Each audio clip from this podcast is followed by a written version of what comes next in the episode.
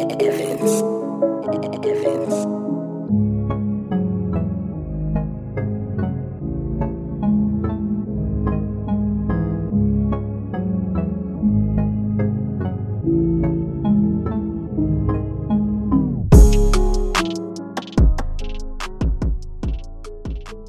Bom dia, boa tarde, boa noite para todo mundo que está escutando a gente da Bundesstadt Brasil nessa segunda edição do nosso podcast que é mais especial, né? A gente vai falar do título do Bayern. De um título? Não, a gente vai falar da Tríplice Coroa que aconteceu pela segunda vez na história do Bayern. E aí o que vai ser legal é falar de alguns jogadores que também fizeram história entrando como alguns dos únicos a terem duas tríplices coroas na Europa. Para isso, teremos o nosso grupo mais especial da Bundesstadt e também teremos um convidado. Já já eu apresento a eles, mas primeiro quero dar um bom dia, boa tarde, boa noite para os nossos companheiros usuais. Primeiramente, Rafael Muniz. Fala rapaziada, boa noite para vocês torcedor do Bayern aqui tá muito feliz com a conquista da Tríplice Coroa e um gostinho especial depois do jogo de ontem, né? É, eu fui um pouquinho mal educado, não me apresentei. Prazer, quem vai estar apresentando esse podcast é Yuri Murta. E sempre lembrando, sigam a gente no Instagram e no Twitter da Bundesliga Brasil. Agora eu passo a vez para Matheus Ferreira. Fala rapaziada, Matheus aqui torcedor do Borussia, não, não tanto feliz com, com, com o título, mas estou feliz também pelo futebol apresentado pelo Bayern. Foi bonito de ver. Beleza, agora sim, o grande convidado, o nosso primeiro convidado especial no nosso podcast. Eu já abro agradecendo a presença dele, o cara que já tem uma, um amplo leque de podcasts na vida dele, que sabe falar sobre todo o futebol no mundo inteiro, não só no Brasil, não só na Europa. Ele, ele é uma lenda viva do esporte. Guilherme do Bola Planismo se apresenta aí, fala um pouquinho também do Bola Planismo, faz o seu merchan, garoto. Que é isso, Yuri. Eu que agradeço esse convite. Quero agradecer a todos que estão acompanhando. E assim, né? Um se apresentou como torcedor do Bayern, outro como torcedor do Borussia. Você é um pouquinho mais modesto, sou torcedor do Esporte Clube do Recife. Mas essa final não foi só pro torcedor do Bayern, não só do torcedor do PSG, foi pro amante do futebol, né? Tivemos mais uma prova que o jogo coletivo sobrepõe sobre o individual, uma grande partida do Bayern de Munique. E acima de tudo foi legal ver a superação desse PSG e a sua chegada até a final. Pode fazer essa apresentação também do Bola Panismo aí se você quiser pra gente, hein? Tô liberado para fazer o mexão? Tá liberado, pode falar. Opa, assim eu fico feliz. Então, né, como já diz a nossa bio do Instagram, eu sou um podcast semanal feito por um vagabundo no ensino médio, que sou eu, por um estudante de jornalismo, que é meu querido Vitor Nicho, que por sinal o Vitor vai me matar, mas ele mandou te mandar um abraço que para vocês que não sabem, o Yuri salvou a nossa vida no Bola Planismo, fez uma participação mais que especial, em cima da hora, e o cara desenrolou muito bem. Temos também o nosso menino das artes, que o cara é editor profissional, e meu querido Carioca Maluco, que é João, que o cara já fez Vasco TV e afins. Ou seja, é até chato participar desse podcast, meu caro Yuri, porque tem dois jornalistas, um editor profissional, e eu não sou nada, eu só fico lá dando pitaco, dando minhas opiniões clubistas. então é praticamente isso, meu cara. Sou o patinho feio da história. Então é isso, gente. Sigam o pessoal lá do Bola Planismo também, tanto no Twitter quanto no Instagram. Assim como a gente aqui da Bundesliga, eles são mais especiais falando de futebol por aí, sempre ajudando e colaborando com todo mundo que está querendo crescer nessa empreitada. Então, falando da final, né? Falando do PSG e Bayern, o Guilherme já deu um pouquinho da palavra dele. Eu quero falar que, como um amante de uma boa história, eu fico feliz e não fico feliz com a, com a vitória do Bayern. Eu acho que a história do Bayern na Champions foi muito felizinha, muito perfeita. Não teve nenhuma nenhum tropeço, é 100% de aproveitamento e isso me incomoda um pouco. A remontada do PSG ia ser mais bonito, mas dentro de campo mereceu e se alguém teve uma, um, um retorno triunfal, esse alguém é Manuel Neuer. O que esse goleiro fez e mais uma vez provou que é o melhor goleiro alemão da, do século e talvez da história, é brincadeira o que esse cara fez no jogo, decidiu a partida. E assim, é um cara que, apesar de ter sido muito polêmico, mere merecia para mim o prêmio de melhor em campo. Com isso, vou encerrar dizendo uma frase do nosso querido Rafael. Acho que com esse jogo o Ter Stegen vai bancar mais uns 10 anos. Rafael, me diz aí o que, que você achou da partida e o que, que você achou da atuação de Manuel Neuer. Então, vou começar pela atuação do Manuel Neuer, que você mediu um pouquinho suas palavras. Para mim, o Manuel Neuer não é só o melhor goleiro da história da Alemanha, é o melhor goleiro da história. O cara é sensacional em todos os aspectos. Ele tem um tempo de reação fenomenal. É um cara muito bom saindo com os pés também. De vez em quando faz umas maluquices, né? Quer ficar saindo do gol toda hora, dá uns molezinhos, mas é um cara que, no geral, tem uma carreira sensacional. A atuação do Neuer foi digna de ser destaque da partida. Também concordo com você, acho que ele foi o maior merecedor, principalmente por ter impedido três grandes chances de gol do PSG na partida, né? Então, acho que é uma atuação de gala para curar uma temporada de redenção do Manuel Neuer, que já não vinha tão bem há um tempinho. Falando um pouquinho, bem inicialmente, sobre essa final, o jogo foi bem truncado, esperava e estava torcendo para um jogo mais aberto, mas o coletivo do Bayern conseguiu se sobressair em cima do poderio de fogo individual do PSG. Perfeito, meu nobre colega. E agora eu queria fazer mais uma ponderaçãozinha. Outro jogador que foi muito elogiado e também merece mereceria o prêmio foi o nosso meia Thiago Alcântara, que faz uma falta absurda na seleção brasileira. E para falar dele e falar também do que achou do jogo, eu chamo o Matheus. Então, falar do Thiago é sempre um prazer, né? Porque o cara é simplesmente um maestro, sabe? É, o domínio dele nos passes, posicionamento no meio de campo é absurdo. Então, não tem nem palavras assim para para definir o que foi esse, essa final dele. É ele que foi reserva durante um bom tempo, um bom tempo da temporada, né? mas conseguiu, conseguiu fazer uma partida assim absurda. Teve a maior nota, né, pelo SofaScore, que é o lugar onde eu olho assim as estatísticas, né, de cada jogo. Ele teve a maior nota empatado com o Kimmich. Kimmich também fez uma ótima partida e deu assistência, né, pro Coleman. E eu também queria falar sobre o Neuer, cara. É, no, no nosso primeiro podcast, né, eu trouxe as estatísticas na Champions do Navas e do Neuer. E falei que as estatísticas até apontavam para uma Champions melhor do que a do Neuer, né? E, e, aí nessa final o Neuer simplesmente jogou os números na minha cara e falou assim, cara, números não importam, sabe?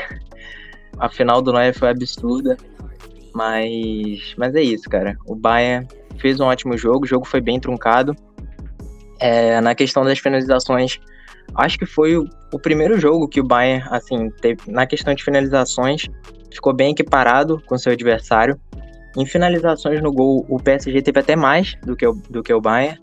Foram três finalizações no gol, o Bayern teve apenas duas, né? Que foi o gol e foi e foi a defesa do Navas, né? No caso, bola na trave não conta como, como finalização no gol, né? Conta como se fosse para fora, se eu não me engano. Mas, mas o Bayern conseguiu no início, né? Tomou uma certa pressão do PSG. O Mbappé perdeu uma chance incrível o Neuer salvou um, um belo chute do, do Neymar. Chances não faltaram para o PSG fazer o seu gol, né? Mas, mas acabou desperdiçando, como houve em outros jogos. É, né, o Neymar perdeu algumas chances no, nos últimos jogos, é, sem ser nessa final. É uma coisa que com o Bayern não pode acontecer. Foi o que o Mbappé fez dessa vez, né? Ficou de cara com o Neuer e não fez. Mas o jogo foi muito bom. Muito bom. A gente esperava mais gols, né? Mas valeu a pena a gente não só esperava mais gols, como esse jogo quebrou a gente, né? É, eu e o Rafa aqui, a gente apostava em, em, um placar alto. Pela primeira vez, a, a gente aqui do Bundesstadt errou uma aposta, né? A gente estava invicto, tinha feito três apostas, Perdemos o aproveitamento. perdemos o aproveitamento, né?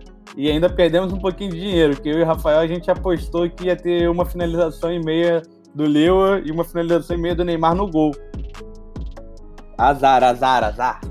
Mas pra falar, já que a gente falou do Neymar, pra falar do PSG, pra falar também do jogo, do gol que o Mbappé perdeu, e aí a torcedor do clube rival que o Guilherme falou, dizendo que se o Lincoln tivesse no lugar do Mbappé, não perderia aquele gol, hein?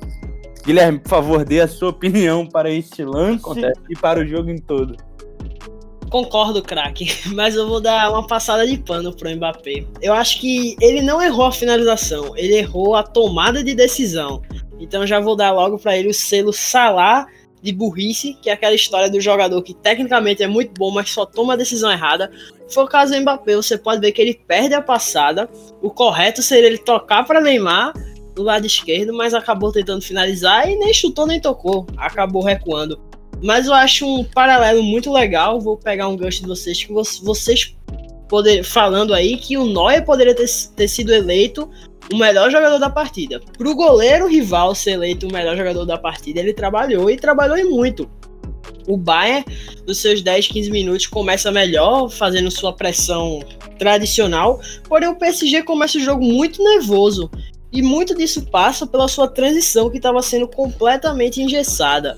O que é normal após os 15 minutos, o time que faz a pressão dá, dá aquela cansada, baixa um pouco a linha e quando o PSG cresce, o que mostrou uma deficiência do time do Hans Flick.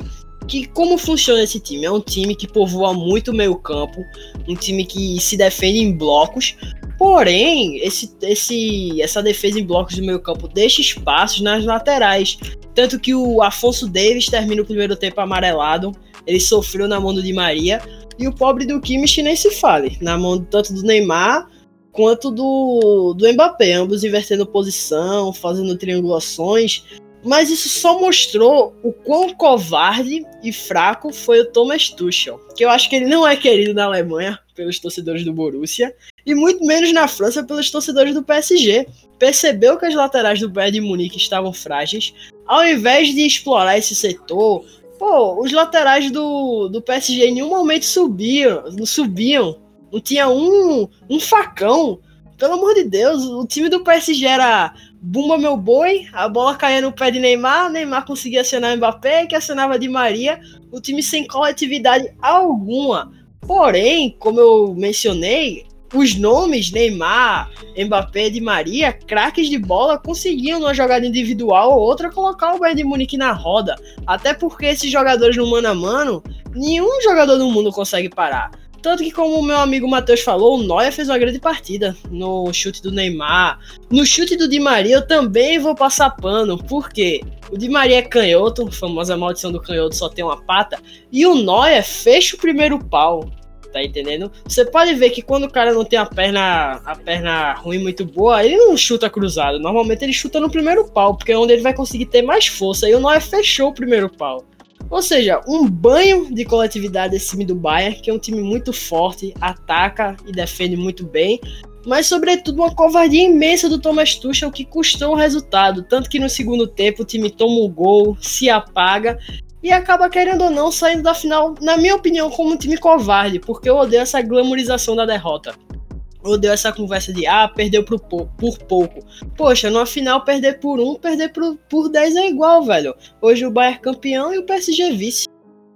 Eu concordo em partes, discordo em outras. Eu acho que eu tenho uma opinião que vai ser polêmica e talvez eu seja o único que vai falar isso, mas pra mim foi a melhor partida que o Keller fez na vida dele. A gente aqui no outro podcast a gente falou muito sobre como que o Keller teria dificuldade de enfrentar o Afonso Davis, de enfrentar quem caísse pela esquerda ali. Curiosamente, o gol saiu por ali. E aí eu vou falar uma outra opinião impopular. Para mim, o gol do, o gol do Bayern é erro de marcação do Thiago Silva. E aí ferro o Ferro Kerer, que tem que ficar com o Lewandowski e o Coman, ele dentro da área. Se tiver algum cara no mundo que ficar em dúvida entre marcar o, o Coman ou o Lewandowski, esse cara não pode jogar futebol. o Keller vai no, no Lewa e deixa a bola passando por trás dele no Coman.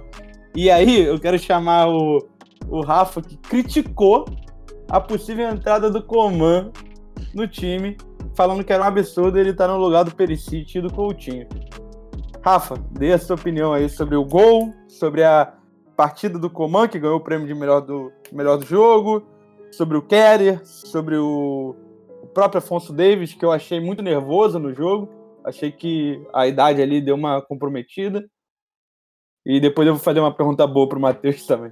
Então, Yuri, vou começar sendo um pouquinho polêmico também. Primeiramente, é, respondendo sua afirmação sobre o, o Tilo Keller, se essa foi a melhor partida da vida dele, eu não quero nem imaginar a pior. Mas tudo bem. Acho que. Só, Oi. só fazendo, só fazendo um adendo, tá? Eu acho o time Keller hum, de razoável pra ruim. E Foi a melhor partida dele porque ele foi mediano pra bom. Entendi, entendi, entendi. É, Falando um pouquinho sobre essa escalação do Coman, por que, que eu achei ela um tanto quanto arriscada por parte do Hans Flick? Porque o Perisic é um jogador que se doa mais pra equipe. É aquele jogador copeiro que a gente fala, né? Que cresce em jogo grande, que cresce em decisão. E é um cara muito voluntarioso pra equipe. E quando eu vi a escalação do Coman, que é um cara que, beleza, tem um contra um muito bom e bem melhor que o do Perisic, mas ele não tem é, toda essa raça, digamos assim. Não é um cara que vai se doar defensivamente, que vai é, acompanhar a lateral na hora de defender. Então eu fiquei com medo do, do Bayern sofrer muito defensivamente, como sofreu tanto do lado esquerdo quanto do lado direito, mas que no final acabou dando certo. E eu vou confessar que quando eu vi aquela bola passando pelo Lewandowski, eu falei: ih, o Coman vai cabecear em cima do Navas com certeza. Mas aí o cara cala minha boca e é, me é eleito o melhor da partida com gol de título de Champions League. Isso pra calar todos os críticos. Lembrando que o Coman talvez seja o cara que mais ganha títulos no, no século. No século não, na década. Ele nunca perdeu um, um título de Liga Nacional desde que subiu com 16 anos na base do PSG. Tem sorte também de ter ido pra PSG, Juventus e Bayern. Aí, aí fica meio fácil também, né? Jogar nesses times. É, Matheus, quero fazer uma pergunta polêmica pra você. Algo que torcedores do Bahia agradeceram, outros acharam que poderia ser um problema. A lesão de Boateng ajudou ou dificultou a vida do Bayern de Munique? O que, que você tem a falar disso? Cara, é muito difícil, né, no futebol a gente trabalhar com a suposição. Pra mim, o Boateng, não, não, não vi lances em que ele comprometeu. Confesso que, que também não lembro muito bem das, das, das atuações dele na part, nas partidas, mas era um jogador que não estava mal. Até então ele tinha ele tinha feito dois cortes, né? Teve que duelar é, na parte aérea uma vez, ganhou o seu duelo, tentou quatro bolas longas, acertou duas. Era um jogador que não estava mal em campo. E quando o Zully entrou, né? Fez uma partida também a nível médio. Não fez nada muito muito absurdo, tomou um cartão amarelo. Então acho que não fez tanta diferença assim. Até porque também o, o- a zaga do Bayern, depois. A zaga do Bayern, quando o Zully estava em campo, não, não sofreu tanto, tanto perigo assim. Apesar de ter tido lá a chance do, do Neymar, do Mbappé, do Di Maria. Mas acho que ele não foi. Não foram jogadores tão exigidos. Eu acho que realmente a, a partida do, do Davis foi abaixo. É, sofreu um cartão amarelo, né? E teve a pior nota do Bayern. Foi o pior jogador em campo. Mas confesso que a minha maior decepção dessa final, cara, eu divido entre dois jogadores, o Neymar e o Gnabry. Eu esperava mais do Gnabry nessa partida, muito mais até. Eu acho que ele participou pouco, podia ter participado mais, mas deu para perceber que é, os ataques do Bayern eram mais centrados pelo lado do Kerrer. E fa faz até sentido. O Coman foi muito mais acionado, mas eu esperava um pouquinho mais do, do Gnabry. E sobre o Neymar, faltou ele chamar um pouco daquela responsabilidade que ele chamou nos últimos jogos. Ele tentou bastante, só que menos do que nos últimos jogos. Mas dá até para entender um pouco desse sumiço dele nessa final, porque, como o Guilherme falou muito bem, o meio do PSG ficou muito engessado. E também o, o Tuchel foi medrosinho, né? E não quis é, concentrar mais os ataques do, do PSG pelas laterais, né? Aproveitando mais os, os espaços do Bayern. Enfim, acho que nessa questão do Boateng e Zulli, não, para mim os dois fariam uma partida tranquila. Perfeito. É, eu queria também dar minha, minha opinião sobre o, sobre o Neymar, que você citou, sobre o Gnabry. Eu acho que o Neymar ele fez uma atuação abaixo do que ele poderia, mas digamos que a culpa não é dele, tá? Acho que, que o esquema de como camisa, no, como camisa 9 ali é meio errado. Eu acho que o, que Neymar ali de camisa 9 é um problema. Foi a escalação do Tuchel. Infelizmente, a gente tem, tem essa escalação. O Gnabry faz um jogo. Cara, desculpa, eu não gosto do Gnabry. Eu tenho problema com o futebol do Gnabry. Eu tenho um azar. É aquele famoso, cara, eu, eu tenho azar. Eu nunca vi o Gnabry jogando bem, cara. É. isso. Não, eu nunca peguei uma, uma partida que o Gnabry realmente jogou bem. Tem as partidas dessa temporada que eu acho que ele foi ali, pô. Foi mais um ponta da do futebol europeu, sabe? Não consigo ver o Gnabry.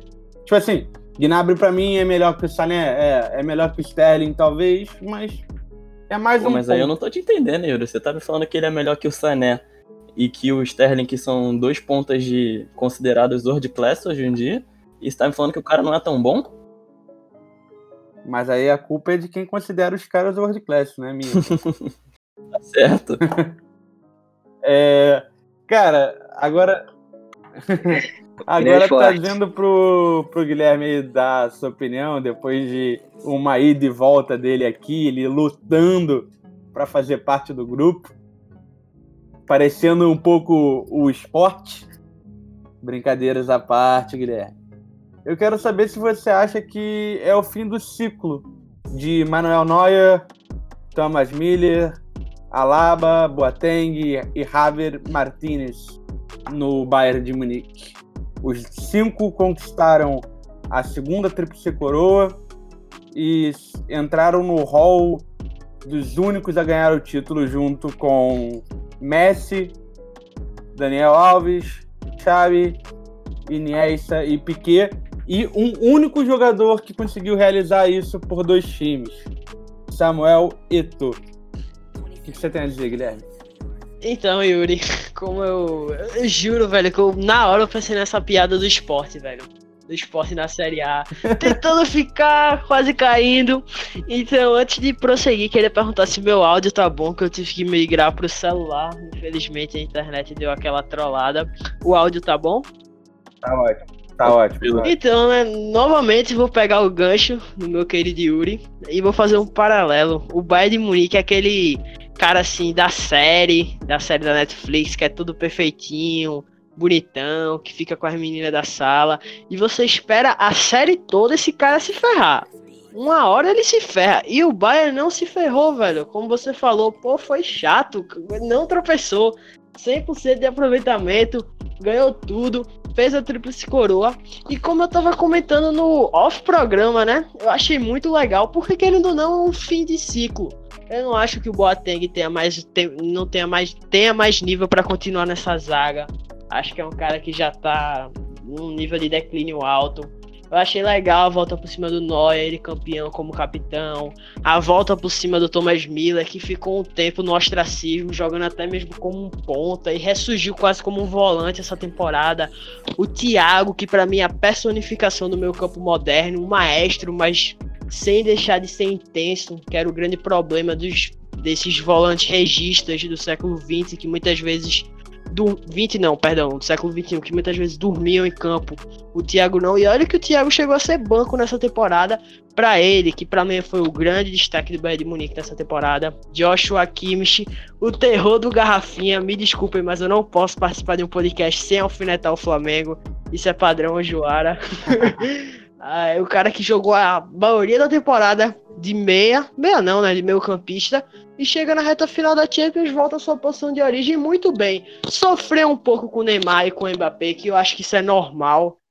Pelo amor de Deus, qual jogador que consegue parar esses dois? E fugindo um pouco do assunto, eu quero fazer uma crítica ao Mbappé, velho. Novamente, muitas decisões erradas, sumido do jogo. Mas retornando agora ao assunto, eu acho que esses jogadores que você, que você citou é um fim de um ciclo, um ciclo muito vitorioso, mais que merecido. Esse título para o time do Bayern de Munique, um fim de ciclo e um fim de ciclo muito vitorioso. Que porque, como eu falei antes, o Boateng eu acho que não aguenta mais, o Thiago deve ir para o Liverpool. Eu acho que os pontas vão dar uma, uma mudada com a entrada do Sané. Eu não vejo o, o eu vou concordar agora com o meu querido Yuri. Eu acho o Sané mais jogador que o Gnabry até. Eu acho que esse lado esquerdo, ou o Perisic ou o Coman vão sobrar pro Sané na próxima temporada. Não acredito que o alemão fique no banco, não. Cara, agora eu quero deixar uma pergunta pro Matheus primeiro. Matheus, é, o Coman, ele saiu de graça do PSG em 2014. E ele fez a afirmação que os jovens lá são ignorados. Após o gol do gol e o título, ele disse que não guarda ressentimentos e que está 100% com o Bayern. A pergunta que eu quero fazer para você é: o PSG ignora os jovens jogadores ou Kimpembe, Kerer e outros são exemplos de que na verdade o PSG ele fica com alguns e ignora outros? É, acho que uma coisa que foi até falada no nosso último podcast é que a liga francesa como um todo, ela não sabe aproveitar tão bem os seus, as suas jovens promessas, né? No caso do PSG, soube, soube aproveitar algumas, né? No caso do, do Kimpembe, o Kerrer estão colocando como titular, né? Porque, porque não, não tem outro melhor para colocar. O, o Dagba tá aparecendo agora, é um jogador bem novo ainda, ainda não tem cancha, né? Para ser titular. Enfim, estão tão tentando lançar jogadores, né? Mas eu acho que tá faltando aquela, aquela experiência com base para saber segurar os jogadores certos. No caso do, do Coman, foi, foi um. No caso, também teve, teve um zagueiro, se eu não me engano, que o PSG liberou pro Bayern, né? Acho que o Rafael sabe qual é, esqueci o nome agora. Nianzou. Isso, Nianzou. Também é uma, é uma promessa muito interessante. Enfim, né? Esses são exemplos de que eu acho que falta um pouquinho de experiência com base, né, para os times franceses como um todo, para saber segurar mais os seus jogadores. Perfeito. Fazer só um porém, Yuri. É, claro que essa questão, principalmente no PSG, tá? Porque é um clube que já tem é, jogadores de nome no elenco. Eu acho que falta um pouco da mentalidade de que a gente vê muito na Alemanha, que é aquela mentalidade de transição na hora de você introduzir os novos jogadores. É, eu pego de novo o exemplo que eu dei do Kimmich no primeiro podcast. O Guardiola bateu muito na tecla do Kimmich quando ele era treinador do Bayern de Munique, quando o Bayern tinha excelentes nome, é, nomes para posição. Tinha Bastian Schweinsteiger na época, o Javi Martinez ainda estava é, no, entre aspas, auge da carreira dele, né? Então, eu acho que falta isso na França. O PSG, é, desculpe o termo, mas ele dá de graça várias promessas, sabe? Não faz a mínima questão de segurar esses jogadores. E aí acaba é, pagando por isso e tendo que vê-los brilhar em outras equipes. Dessa vez, é, como foi o caso do Coman, né? Ex-jogador da base do PSG, decidindo uma final de Champions League contra a equipe. Perfeito, perfeito. É só, só falar que você pareceu o, o Caio Ribeiro agora, né, pô? Pensei que você ia vir com um termo forte, tu falou nada, ficou tranquilo. E. Controlar pra não falar, não falar besteira. Sem problema. Eu quero, eu quero deixar uma pergunta agora pro nosso querido convidado. Guilherme, Neymar, ame ou deixo? Qual é a sua opinião sobre como a torcida brasileira se comporta com o nosso melhor jogador? Então, sobre o Neymar, assim, né? Neymar já fez mais pela seleção brasileira do que o Messi pela Argentina. Agora sim eu vou dar uma de Caio Ribeiro, né? A torcida brasileira é um bando de bananão. tá ligado? Beleza que Neymar teve os seus problemas com, com a nossa torcida. Como. Porque o brasileiro é um, é um povo chato, velho. Querendo ou não. A gente é chato, a gente é mal acostumado. Tá ligado? A gente acha que Neymar tem que entrar em campo todo jogo fazer cinco gols, tá ligado? Não aceita que, não aceita que ele jogue mal um jogo. Na Copa do Mundo de 2014, aquele time era muito fraco, velho. De verdade. Eu acho que se o Brasil perde para a Alemanha de um 2 a 1 ganhando o terceiro lugar, acho que Neymar e Filipão hoje eram endeusados. Em 2018, todo mundo sabe que Neymar jogou aquela Copa bichado. Tá entendendo? Todo jogo, velho, o cara levava pancada, saia com o meião rasgado e a torcida brasileira não vê isso, tá ligado? É muito triste ver nós brasileiros pegar o nosso grande craque, eu acho que é a nossa última esperança assim de bola de ouro nos pelo menos nos próximos 10, 15 anos e chamar o cara de pipoqueiro, de caicai. Pelo amor de Deus, velho. Neymar enfrenta os melhores zagueiros da Europa, que são tudo parecidos guarda-roupa aqui em casa. E o cara bota a bola no corredor, o cara leva no meio, velho. Tem todo jogo era rodízio de falta em cima do cara. Você pode ver que no primeiro tempo ele tenta se poupar. Porque ele sabe que o time do PSG depende dele, o time do Brasil depende dele.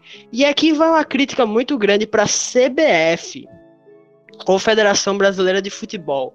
Você pode ver que durante os anos teve as passagens de bastões. Tá entendendo? De 94, é porque 94 não tínhamos assim um camisa 10. Mas eu vou colocar o própriozinho, que era, não era um camisa 10, era mais um camisa 11, um cara que jogava mais pela esquerda. Mas você vê que teve o Zinho, aí em 98 já teve o Rivaldo, em 2002 o próprio Rivaldo já passou pro Ronaldinho, que passou pro Kaká. Em 2014 a bomba chegou assim: Neymar, decide. Tá entendendo? Mesma coisa com o Gabriel Jesus. Gabriel Jesus, decide. Não teve um cara experiente. Acho que esse é o grande problema do Brasil e o grande problema do Neymar. O cara saiu do Barcelona, tranquilo, Messi é o craque, chegou no PSG, vai lá, ganha Champions, eu acho que ele não foi blindado o suficiente para toda essa pressão. É a primeira vez que ele, como camisa 10, ele como craque do time, um dos líderes do elenco, consegue levar o time para a final e querendo ou não ele falhou. Mas beleza, ele falhou com 28 anos. Querendo ou não, ele já tá meio velho. O Neymar tem o quê? 5 anos de carreira. Essa falha dele era para ter acontecido há dois anos atrás. Infelizmente, Neymar ganhou tudo muito cedo. Eu não acho que ele tenha se acomodado. Mas ele ganhou tudo não como. Mas, mas como um coadjuvante mesmo. Quando chegou a sua vez de protagonista, ele teve muitas coisas, lesão, polêmica. E na sua grande temporada como protagonista, ele falhou. Então, infelizmente, não vou dizer que eu sinto pena de um cara que ganha um bilhão por mês, mas é uma situação complicada do menino Neymar. Menino não, né? Agora é o adulto Ney. É, cara, é o adulto Ney e assim, a gente, tá, a gente é um podcast falando de, de Bundesliga, mas eu preciso, já que a final foi contra o PSG, eu preciso falar um negócio. Eu acho que o Neymar merecia o prêmio em 2015, tá? É, ele foi, sem dúvidas, o jogador mais decisivo daquele Barcelona. Eu também acho. Ele meteu, ele meteu o gol em todas as rodadas de mata-mata da, da Champions de 2015, merecia o prêmio naquele ano. E aí eu quero falar com o cara que tá sonhando com esse prêmio, o cara que tá urrando de felicidade por ver alguém do Bayern de Munique levantar esse prêmio. Rafinha, o que, que você acha de Robert Lewandowski? Quero saber se você, que nem ele, dormiu abraçado com o um troféu da Champions League se você acha que ele merece o prêmio de melhor do mundo agora, sem. Agora que não tem nem o que falar, contrário a ele, não tem quem disputar. E por fim, Lewandowski será o maior atacante do futebol alemão de todos os tempos? Ou esse posto o Gerd Miller não vai perder nunca? Então, Yuri, é, para começar a falar um pouquinho desse, desse fenômeno que é Robert Lewandowski, eu acho que se ele dormiu abraçado com a taça da Champions, depois dele conquistar a Champions League, eu dormi até abraçado com ele, meu amigo. Mas, voltando aqui ao assunto, eu acho que a temporada do Lewandowski foi completamente fora de série, né? É, mesmo com todos os problemas devido à crise do coronavírus, ele conseguiu manter uma consistência absurda. Muita gente não vai lembrar disso, porque realmente já, já faz muito tempo. Mas no início da temporada, antes do Hans Flick é, assumir o comando do Bayern de Munique, é, o Lewandowski estava levando o time nas costas. A equipe do Bayern não conseguia apresentar um bom futebol e mesmo assim o Robert Lewandowski começou a temporada batendo recorde na Bundesliga. Ele marcou 16 gols nas primeiras 11 rodadas, conseguindo a marca de ter sido o primeiro jogador da história a marcar em cada uma dessas, em cada uma dessas 11 rodadas. Então, além de uma temporada fenomenal, eu acho que o que define a temporada do Robert Lewandowski é a consistência. E eu vejo muita gente falando que o Lewandowski não foi decisivo para o Bayern de Munique, ou então que outros atacantes poderiam entregar a mesma qualidade e quantidade de gols que ele apresentou nessa temporada, e eu discordo completamente. Eu acho que já tem algumas temporadas, né, talvez nas últimas até exista alguma discussão, mas nos últimos dois anos, para mim, o Robert Lewandowski é disparadamente o melhor camisa 9 do mundo. E nessa temporada eu acredito muito que ele mereça o prêmio de melhor jogador do futebol mundial por tudo que ele apresentou, por tudo que ele conquistou e pela principal marca pessoal que eu acho que ele atingiu nessa temporada, que foi o fato de ter sido campeão e artilheiro da Tríplice Coroa. Foi artilheiro da Bundesliga com 34 gols, artilheiro da Copa da Alemanha com 6 gols e artilheiro da Champions League com 15 gols. Você acha que ele consegue que ele consegue superar Gerd Miller e ser o maior artilheiro de, de Bundesliga e o maior atacante da história do futebol alemão, mesmo sendo polonês? Então, Yuri, é... eu vou ser um pouco mais. É... dar uma segurada, digamos assim, nesse assunto, até porque a gente já discutiu em off isso algumas vezes. É... eu tenho uma preferência por jogadores atuais, porque eu acho que o futebol hoje em dia é muito mais disputado, tem um nível técnico que exige muito mais dos jogadores, mas eu acho que nesse tipo de situação a gente precisa valorizar o que os caras do passado ganharam e o Gerd Miller ganhou tudo.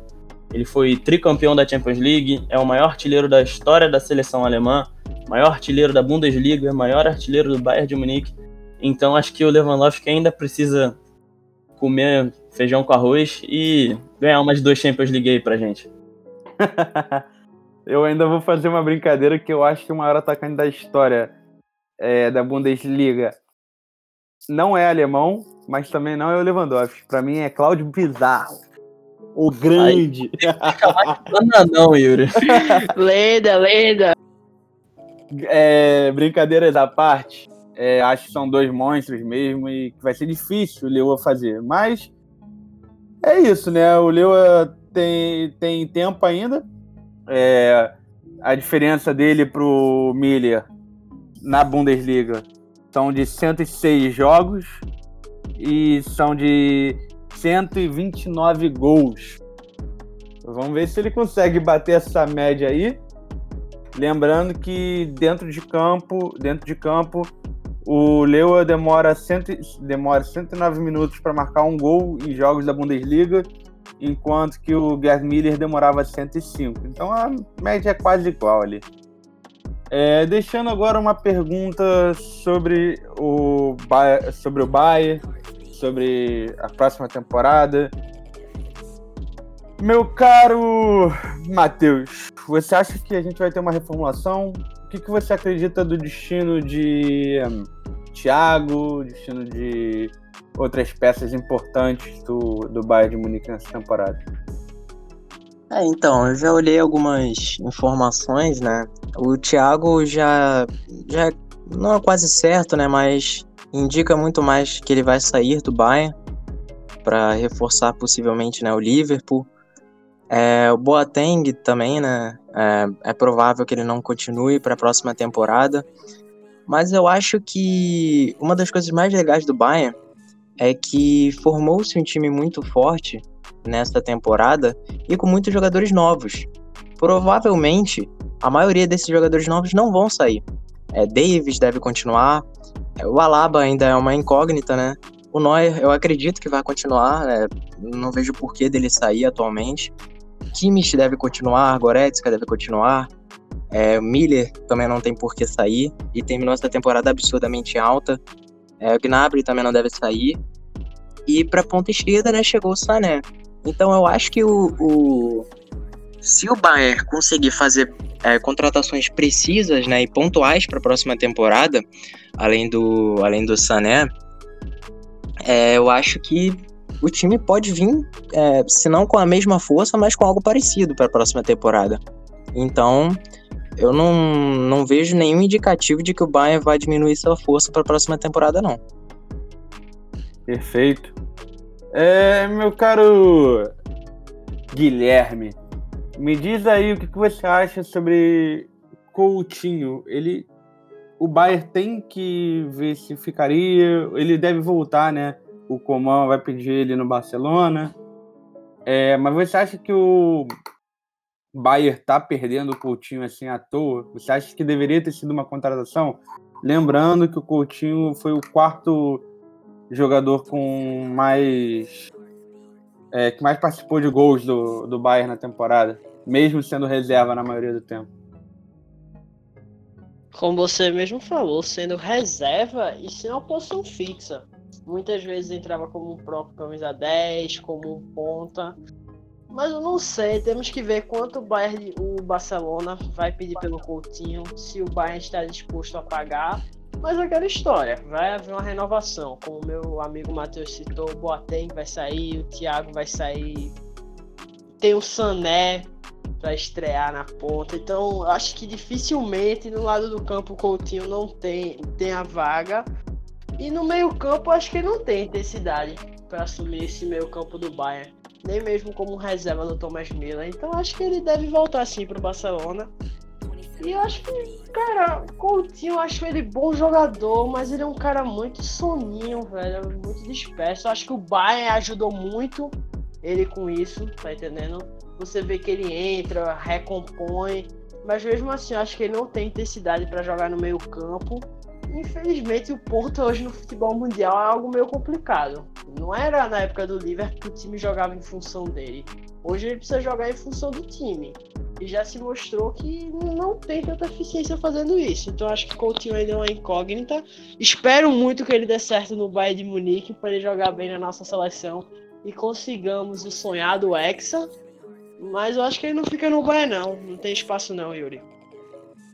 Perfeito, Guilherme. E aí eu quero deixar a pergunta mais complicada para o nosso querido amante do Bayern.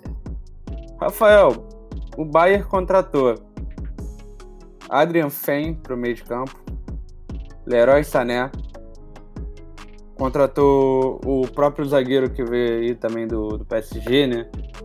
E contratou o goleiro Nubel, de 23 anos, que é é um grande destaque. O, o, o outro goleiro, o Rush, ele tava com o rumor de ir pro. de ir pro Benfica, né? Eu queria saber de, eu queria saber de você, cara. O que, que você acha dessas contratações? Sim. Você acha que o Bayern vai vir mais forte temporada que vem para tentar manter os títulos? Você acha que o Bayern vai fazer mais alguma contratação maluca do meio do nada? Algum jogador que você acha que vai perder que o Bayern deveria segurar? O que, que você acha desse Bayern? Então vou te trazer um panorama rápido aqui de rumores que cercam o Bayern de Munique para a próxima temporada. Falar primeiro de possíveis saídas. É, o Alaba muito provavelmente fica no Bayern. Já, o Bayern já aumentou a proposta salarial para ele e ele se interessou muito com a proposta de ser um dos líderes do elenco nesse momento. Só, só curiosidade, fala aí para as pessoas qual é o salário que o Alaba receberia, tipo, em posição no elenco? De quem que ele ficaria maior? Então, Alaba receberia o mesmo salário que Manuel Neuer e Robert Lewandowski, mais do que Leroy Sané, que são 20 milhões de euros anuais. É, é um absurdo, né? É, é, ele, ele é um gênio, um gênio da, da, da defesa ali, mas é um absurdo pagar esse, esse valor, tá? Sim, sim, completamente fora da realidade. É, voltando então para esses possíveis rumores, o Boateng provavelmente não vai ter espaço, não sei se sai, mas vai ser um momento em que ele vai ter cada vez menos minutos, tá? Thiago Alcântara Liverpool Arsenal. O Arsenal entrou forte na disputa agora nos últimos dias, então o destino deve ser a Premier League. E o Coutinho já confirmadamente não fica no Bayern. Resta saber se o Barcelona vai ficar com ele ou se ele vai ser vendido para a Premier League, né? O Arsenal também se interessa pelo Coutinho, então pode ser que ele volte para onde rendeu o melhor futebol dele, né? Agora falando um pouco dessas contratações, cara, é, eu acho que foram muito assertivas, tá? O Adrian Fein é um jogador de muito destaque da base da seleção, da seleção alemã. Ele é um volante meia, tá? Que ocuparia essa posição que o Thiago exerce com maestria no Bayern. O Nianzou, que é um zagueiro e volante que veio do PSG, é um cara muito promissor também. E por conta dele, eu acho que o Boateng vai ter cada vez menos minutos, porque esse cara vai pedir passagem na próxima temporada. O Nubel é um goleiro que vem para transicionar.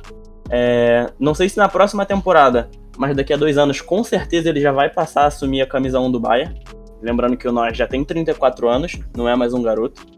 E Leroy Sané dispensa apresentações, né? É um canhoto de rara visão de jogo. Geralmente a gente vê canhotos muito habilidosos e que chutam muito bem pro jogo. O Sané tem uma visão de jogo muito boa. Tanto que os números dele é, de assistências por minuto na Premier League é superior ao do Kevin De Bruyne. Então, acho que vai agregar muito a esse time. E acho que precisa de mais uma contratação, que é para suprir a vaga do Perisic como esse, essa quarta opção para ponta. É, não tem ainda possibilidade. Né? O Bayern estava interessado no Kai Havertz, mas não, não tinha dinheiro para fazer a contratação dele nessa temporada. Então vamos ver o que, que, o, que, que a diretoria do Bayern tem pra gente se eles vão aparecer com mais uma surpresa nessa temporada. É, só pra. Queria fazer só um adendo Claro. rapidinho. É, o, o Rafa ele falou do Nubel, né, e do Nianzu. É, e mais uma vez, né, a gente vê algo muito interessante no Bayern, que é contra- contratando jogadores muito promissores por custo zero ou pouquíssimo custo. O Nianzu veio a custo zero, o Nubel também. São jogadores muito novos e que vão ter jogadores muito experientes e os melhores do mundo em suas posições. Ou seja, vão adquirir muita experiência com o tempo. E, cara, pode guardar aí que o Nubel vai valorizar de uma forma absurda daqui a um, dois anos. Nianzu igualmente. É, e foi o que aconteceu com alguns jogadores que foram titulares nessa final, né? Que o Kimmich, é, se eu não me engano, veio da base, né? Do Bayern. É, o, o Davis veio por um preço, assim, irrisório, sabe? Pro que ele, pro que ele custa agora. É, entre outros jogadores também que vieram por um custo baixíssimo. Pelo post que a gente fez, né? Na, na Bundestats, lá no Twitter, faz um tempinho.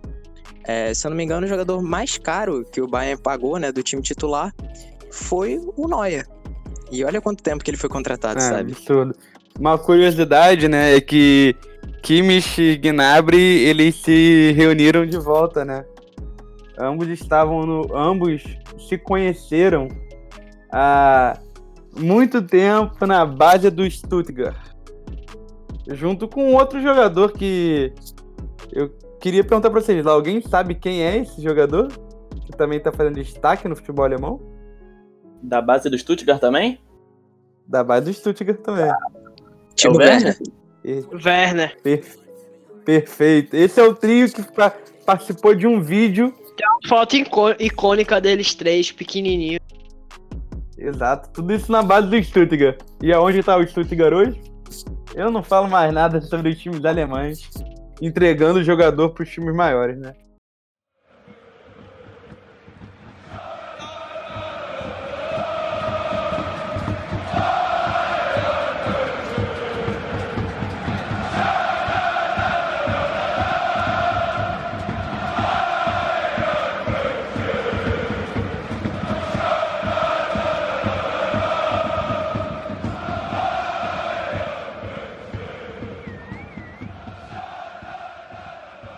Então vamos começar com o nosso quadro pela primeira vez em podcast.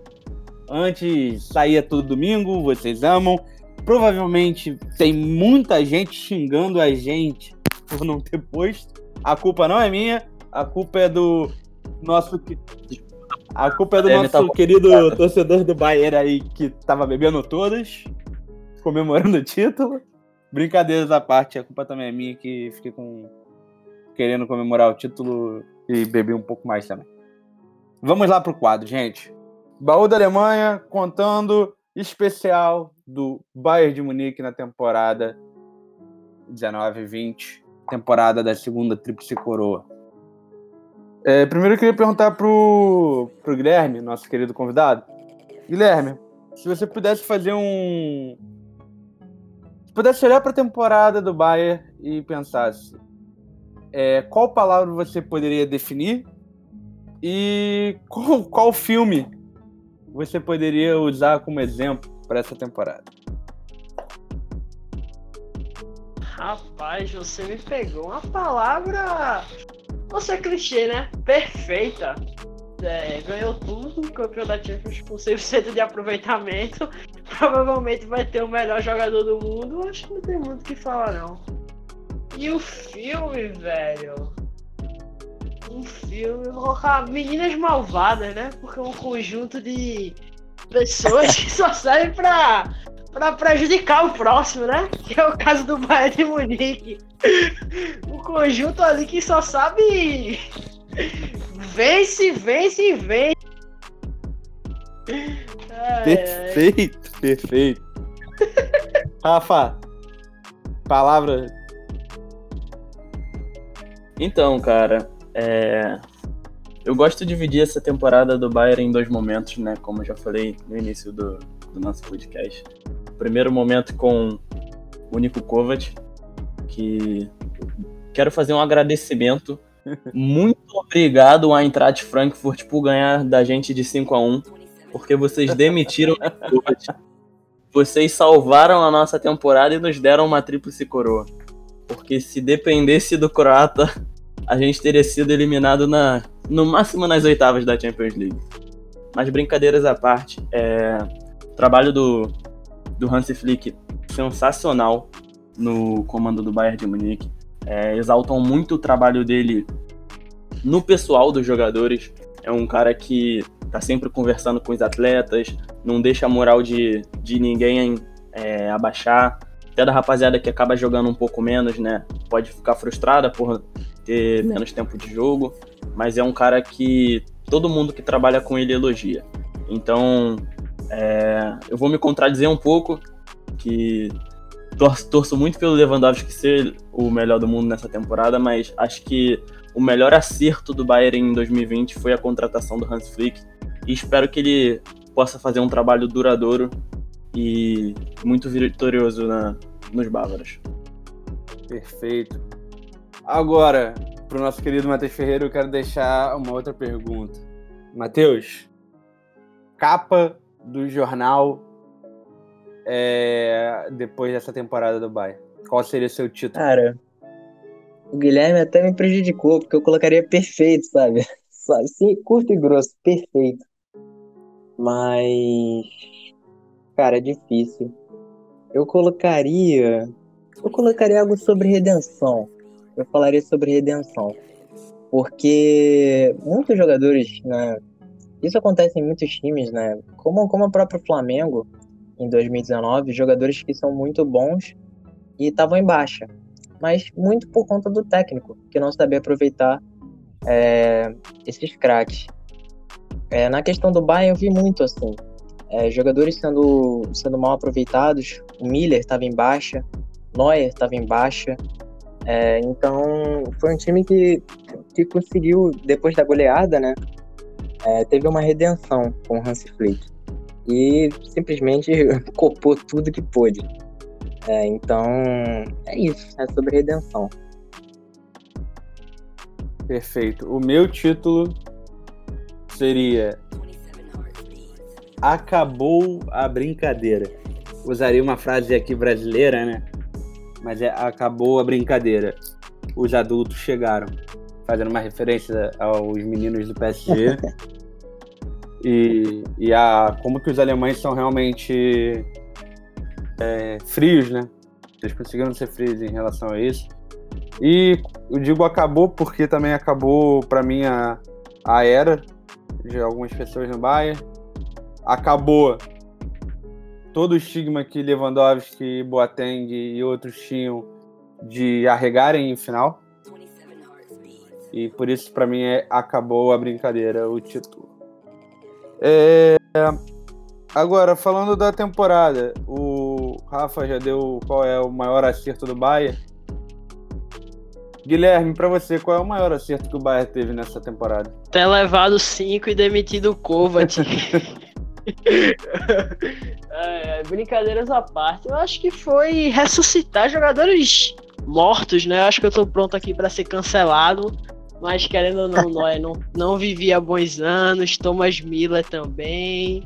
O próprio Thiago vinha de lesões e o Flick conseguiu trazer os jogadores de volta à sua melhor forma. Acho que esse foi o grande mérito. Além do, claro, da, da, da promoção, né? Que o Flick ganhou de auxiliar para treinador. Perfeito. É...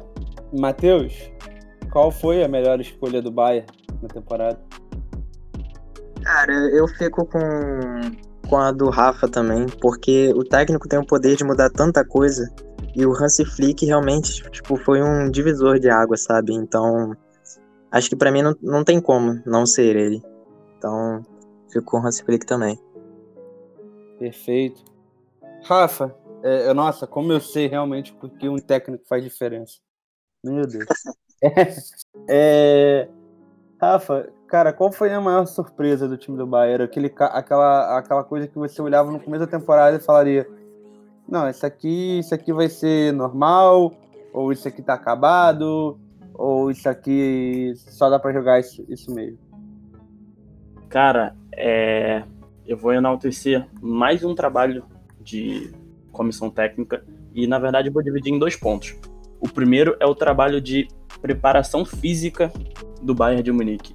O que os jogadores é, apresentaram de amadurecimento físico é uma coisa que eu nunca tinha visto no futebol.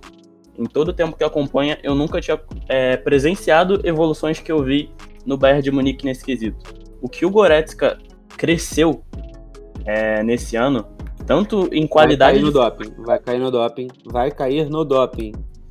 Absurdo isso. Tanto em nível de futebol jogado quanto é, em forma física, é uma parada surreal.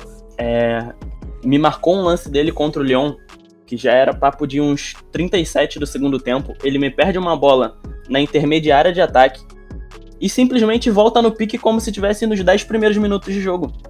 Então eu acho que isso faz muita diferença principalmente num time que você já tem uma qualidade técnica muito boa, tá? Então, eu acho que o primeiro ponto que eu quero ressaltar é esse. O segundo ponto, que eu até deveria ter falado antes, mas é algo que merece muito destaque, é uma pessoa fundamental no staff do Bayern, que se chama Kathleen Kruger. A Kathleen é uma ex-jogadora do time do Bayern, é, jogou lá mais ou menos 10 anos atrás. E ela desistiu da carreira de jogadora profissional com 24 anos, porque ela simplesmente parou um dia e pensou: é, eu me esforço demais para ter o retorno financeiro e retorno pessoal mesmo que o futebol feminino me proporciona. E depois disso, quis a vida que ela é, viesse a ser uma das pessoas do staff do Bayern. E ela é uma profissional extremamente querida. Não tem um jogador do Bayern de Munique que não elogia a Kathleen e fala do trabalho que ela faz pessoal mesmo, às vezes até um trabalho psicológico mesmo com os jogadores. E tem até uma declaração é, quando o Bayern ganha a primeira tríplice coroa, que o, o técnico fala que se ela fosse demitida, ele pediria demissão do time. Então acho que isso valoriza muito o trabalho dela e dessa vez, ela, como diretora executiva do Bayern, é, conseguir essa, essa conquista é um trabalho que a gente tem que bater palma, principalmente por ser um meio dominado por homens. Então, acho que é um trabalho exemplar da Kathleen. Perfeito. É... Eu tenho que elogiar ela. É, outro elogio que eu faço também a ela, que ela, é, ela é- tem muita confiança com os jogadores. O próprio Guardiola quis tirar ela do Bayern, levar para o City, também não conseguiu. É, ela é a única pessoa que está dentro do grupo de WhatsApp dos jogadores. É, para ver como que os caras confiam nela. Trabalho excelente, excepcional dela. Guilherme, para você, qual foi a maior surpresa desse time? Cara, esse time do Bayern teve muitos destaques individuais, mas eu preciso valorizar a temporada do Thomas Miller, um cara que renasceu no futebol, que desde 2017, 2018 não vinha apresentando um grande futebol. Essa temporada renasceu. Ele que colocaram o pobre pra jogar de ponta. Quase acabaram com o futebol dele e essa temporada ele ressurge como um volante, um terceiro homem de meio campo e jogou muito tem gente que todo, todo time tem uma válvula de escape, ele foi mais que isso, ele foi logo motor mesmo, um trator mesmo. Então, Thomas Miller, sem, sem titubear. Perfeito. Matheus, você sabe a sua opinião? Você já deu a sua opinião, né? Eu não lembro. É, se quiser falar mais uma surpresa do Bayern, tá à sua disposição. Não, não dei ainda não, dei ainda não. Cara, falar sobre surpresa é difícil. Teve tantas, né, no Bayern. Cara, acho que uma surpresa pra mim foi o Alaba ir tão bem como zagueiro. É, lateral esquerdo de origem, né? A gente, a gente não vê tanto isso acontecendo, né? No, no futebol, isso tem acontecido mais ultimamente. Você vê o Pitek, por exemplo, no Borussia, é, jogando mais, jogando de zagueiro agora.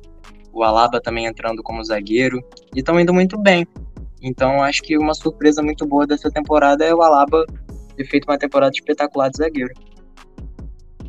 Perfeito. Cara, eu acho que eu vou votar sozinho. Eu não acredito que eu dei a chance para vocês e ninguém falou do real, da real surpresa desse time.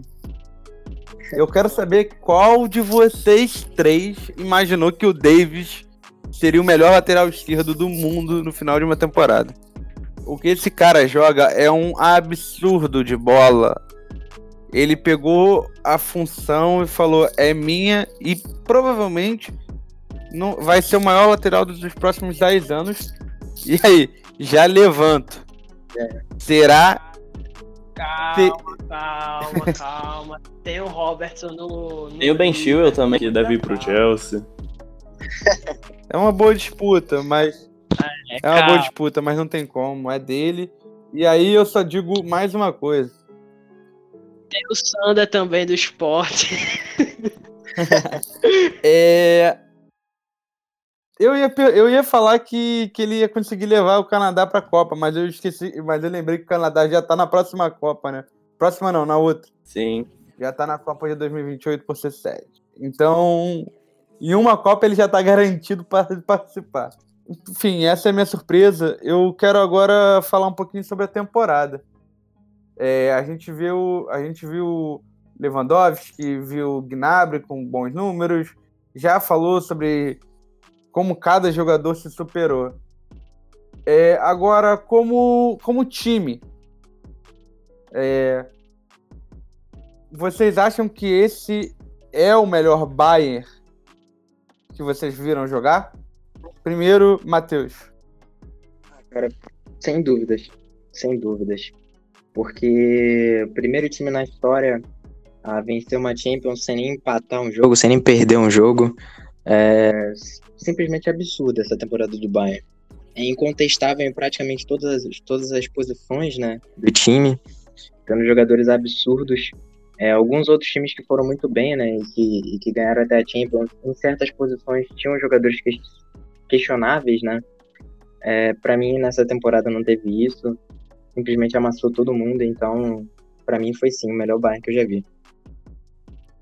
É, Guilherme, sua opinião, é o melhor Bayern? Ah, você é advogado de diabo e ser saudosista. Vou ficar com. Vamos, vamos ver se meu alemão tá aí. Guia. Jupp Heynckes. Tá correto a pronúncia? O Hanks? É, Jupp Heynckes. Como eu sou um cara cara de pau, ele é meu chegado, vou chamá-lo de Jupp apenas. Porque meu alemão não tá muito em dia, não. Eu acho que aquele time era melhor, velho. Tanto individualmente quanto coletivamente. Tinha o auge do Neuer, o auge do, do Boateng, o próprio Felipe Lan, Schweinsteiger, tinha a carniça do Mário Gomes, mas eu acho que isso só engrandece ainda mais o time, né? Ter o Mário Gomes lá na frente ser campeão da Champions, tirando o Real Madrid, na final. Não, não- na final ganhando do Borussia do Klopp, né? Naquele 2x1. Não lembra. Que é a redenção do Robin. Ele ganhou de quem, Matheus? do Borussia do nosso querido Klopp, que Lewandowski tava naquele time, né? Lewandowski, Royce, Götze, que é a redenção de Arjen Robben, na qual garfaram o Ribéry da bola de ouro. Então eu acho que aquele time era sensacional, velho. Vou ficar com saudosismo. Bahia O 2013. cara vai ficar com saudades da dupla Batman e Robin. É muito complicado. É, O é, é, é complicado, né? Mas tudo bem. É, só lembrar aqui que naquela final eu torci pro, torci pro Borussia. E ainda digo mais. Se o Bayern não fosse cara de pau e contratasse o Götze, o Borussia tinha levado aquela final. É, agora perguntar, né, pro nosso querido torcedor. Este é o melhor Bayern que você viu jogar? Em termos de futebol bem jogado, com certeza. É, o que esse time encaixou numa engrenagem só, é, eu acho que tem que ser muito valorizado. Porque os jogadores jogam um pelo outro, os jogadores é, dão o sangue, literalmente, pela equipe, e eu acho que isso tem que, tem que ser enaltecido. É, o time do Bayern, nessa temporada, mostrou uma união e uma coesão como há muito tempo não se via na, no clube. Então acho que sim, é o melhor Bayern, mas ainda tem perspectiva de melhora. Eu acho que passaremos por uma fase de transição na próxima temporada. E se tudo der certo, e se jogadores que estão chegando agora como promessas conseguirem é, desempenhos como foi o desempenho do Alfonso Davis nessa temporada, de crescer e se mostrar para o mundo, o Bayern vem muito forte para o bicampeonato ano que vem. E, a- e as perguntas já começam a surgir. Quando que o Bayern vai contratar o Pamecano? Pois é, né? O Borussia não tem bom pra gente contratar, agora a gente tem que tentar pegar do Leipzig. Matheus, você quer responder essa afirmação aí? Eu vou dizer uma coisa. Erling Haaland. Uma coisa não. Meio que duas, né? Perfeito. Cuidado pra ele não vir de graça pra gente daqui a uns anos. Fala isso. Gente, é, eu queria que vocês deixassem suas últimas palavras sobre a temporada do Bayern, a temporada do futebol alemão, que acabou agora, finalmente. Finalmente não, na verdade não terminou. A gente ainda tem o Wolfsburg lutando pela, pela Champions Feminina. Vai ter programa caso o Wolves também chegue na final. E se for campeão também tem programa especial. Então, Quero que você deixe, deixem suas palavras para a- o final da temporada masculina, para essa temporada de ouro. Vou começar com, com o Matheus. Essa temporada foi, foi muito boa, né? Pelo fato de um, de um integrante do campeonato alemão ter ido tão bem, né? no- no- nos campeonatos europeus. Agora, em relação aos outros, né? Nos campeonatos europeus não foram tão bem, tirando Leipzig, né? O Borussia, infelizmente, teve o azar de pegar o, o PSG, deu muito trabalho, mas acabou sendo eliminado. Na Liga Europa, os times alemães não foram muito bem. É, o Wolfsburg é, tomou uma sacolada do, do, do Shakhtar e outros clubes também não foram muito bem, o Leverkusen também não. Assim, foi uma temporada muito diferente, né, das outras por conta da pandemia. Vamos ver como é que vai ser a próxima. Enfim, no, no saldo geral, acho que foi uma temporada legal. Perfeito. Rafa, qual a sua opinião sobre a temporada? Cara, acho que como foi usado o termo para definir o Bayern, eu vou abranger isso em relação a todo o futebol alemão. Acho que foi uma temporada de redenção do futebol alemão que vinha em baixa desde a eliminação precoce na Copa de 2018. teve o rebaixamento na Nations League. Então, acho que o futebol alemão conseguiu um respiro nessa temporada, né? O Bayern de Munique mostrando que seus medalhões ainda podem render, que Thomas Miller podia se reinventar, que Manuel Neuer podia voltar a viver grandes momentos. Então, eu acho que é, foi um ano de redenção. É, no futebol feminino, não tenho nem palavras para descrever essa equipe do Wolfsburg. As meninas são sensacionais, é, têm dominado a Alemanha nos últimos anos. É, infelizmente, já faz um tempo que não ganham a Champions, porque essa equipe do Lyon é muito boa. Mas esse ano ainda tem jogo, né? Vamos ver se, passando do Barcelona, elas conseguem bater de frente com o Lyon na final. E a gente vai estar tá preparado para torcer bastante pelas nossas meninas. Guilherme, suas palavras de como convidado especial nessa nossa querida live. Novamente agradecer a participação, fazer aquele merchanzinho, quem escutou até o final, seguir o Bola Planismo. E é isso, velho. Muito feliz de ter essa oportunidade, nos divertimos, rimos, passamos raiva com a minha internet. E isso aí, velho. Quando quiserem, quando puderem, podem me convidar, tô sempre disposto. Valeu mesmo, galera. Perfeito, Guilherme. Perfeito. É, agradeço a todos que escutaram a gente até aqui. Agradeço também ao Matheus que vai editar isso aí e vai soltar para vocês. De verdade, é um, foi um prazer estar nesses últimos dois meses falando, cobrindo o futebol alemão masculino. A gente ainda vai cobrir o feminino até o final da temporada. Já já recomeça a temporada com Copa da Alemanha, alguns jogos que vão ter algumas surpresas inevitáveis, que sempre tem e a gente adora.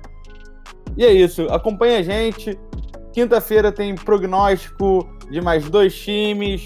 Provavelmente conversaremos com os nossos queridos fã-clubes dos clubes, se tudo der certo e responderem a gente. É isso, cara. Uma, uma boa tarde, boa noite, um bom dia no momento que vocês estejam escutando a gente. É isso. Um abraço de todo mundo da Bundesstadt Brasil. Valeu. Valeu, rapaziada. Aquele abraço. Mia São Mia.